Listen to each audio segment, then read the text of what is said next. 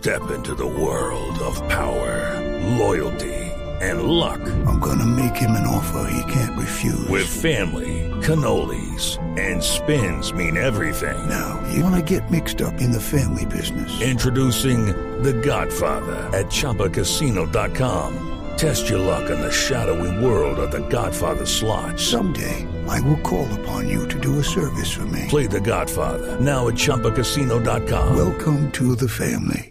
No purchase necessary. VGW Group. Void where prohibited by law. 18 plus. Terms and conditions apply. 8 de la mañana 46 minutos, el presidente Iván Duque finalmente sancionó la ley que crea el Estatuto de Protección Temporal para los migrantes, en particular para los venezolanos que están en el país, que estaban en Colombia antes del pasado 31 de enero. Por ahora están cerrados los pasos terrestres y por eso no aplicaría para quienes ingresen legalmente al país. El doctor Juan Francisco Espinosa es el director de Migración Colombia, la entidad que en la práctica debe operar el futuro de los migrantes venezolanos a través de este estatuto. Doctor Espinosa, bienvenido a Blue Radio. Buenos días. Muy buenos días, Ricardo. Un especial saludo para ti, para todas las personas que nos acompañan en este momento y, por supuesto, para la mesa. ¿Qué falta para que entre en vigencia el estatuto? Bueno, ayer se dio un paso enorme y fue la decisión de expedición del estatuto por parte del presidente Iván Duque, que es el gran gestor de esta iniciativa. Vamos a tener un plazo de implementación de 90 días. ¿Qué va a pasar en estos 90 días? Una fase de socialización, sensibilización, una campaña comunicacional muy fuerte de pedagogía para facilitar este proceso de participación en el estatuto temporal y por supuesto la puesta digamos a punto de nuestros sistemas tecnológicos para recibir este alto número de peticionarios más el desarrollo de las capacidades en territorio. Hay que recordar que tenemos migrantes venezolanos a lo largo de todo el territorio nacional, en los diferentes municipios del país. ¿Qué deben hacer los venezolanos en Colombia en los próximos tres meses, doctor Espinosa? Ricardo, lo más importante ahora, observar un excelente comportamiento. Aquí hay que decirlo, la gran mayoría de migrantes venezolanos, la infinita mayoría, son personas resilientes que han ido echando para adelante, que han ido aguantando mucho.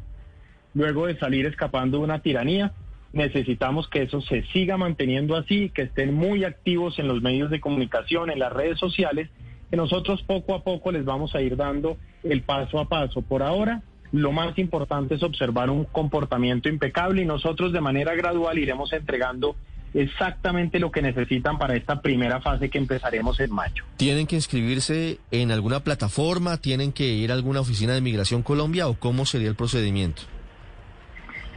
esto va a tener dos fases y una consecuencia. La primera fase es 100% virtual y fundamentalmente va a tener tres pasos. Primero, diligenciar virtualmente unos datos básicos de la familia, de la persona. Segundo, cargar una fotografía sencilla, con celular, con cualquier tipo de cámara, no tiene ningún problema. Y tercero, diligenciar una encuesta que corresponde a una caracterización socioeconómica. Esa caracterización es lo que realmente nos va a poder permitirles dar la mano a todos esos migrantes en los diversos sectores y nos va a permitir su gran inclusión. Esa primera fase empieza en mayo. La segunda fase es presencial, se llevará a cabo ante Migración Colombia y será sencillamente dos elementos, corroborar unos datos básicos y proceder a la toma de las respectivas fotografías e identificación biométrica que nos permita pasar al resultado. Y ese resultado no es nada distinto que la identidad de estos migrantes en Colombia y su protección bajo el Estatuto Temporal de Protección. Esa segunda etapa empieza más o menos en septiembre mientras vamos evacuando la primera fase. Sí, más o menos en septiembre se haría esa identificación biométrica. Doctor Espinosa, no sé si usted ha tenido conocimiento de los llamados de atención que ha hecho de justicia, una de las organizaciones más importantes de la sociedad civil en materia de derecho, donde dice que esa identificación biométrica de los migrantes sería discriminatoria y le piden al gobierno que no sea obligatoria.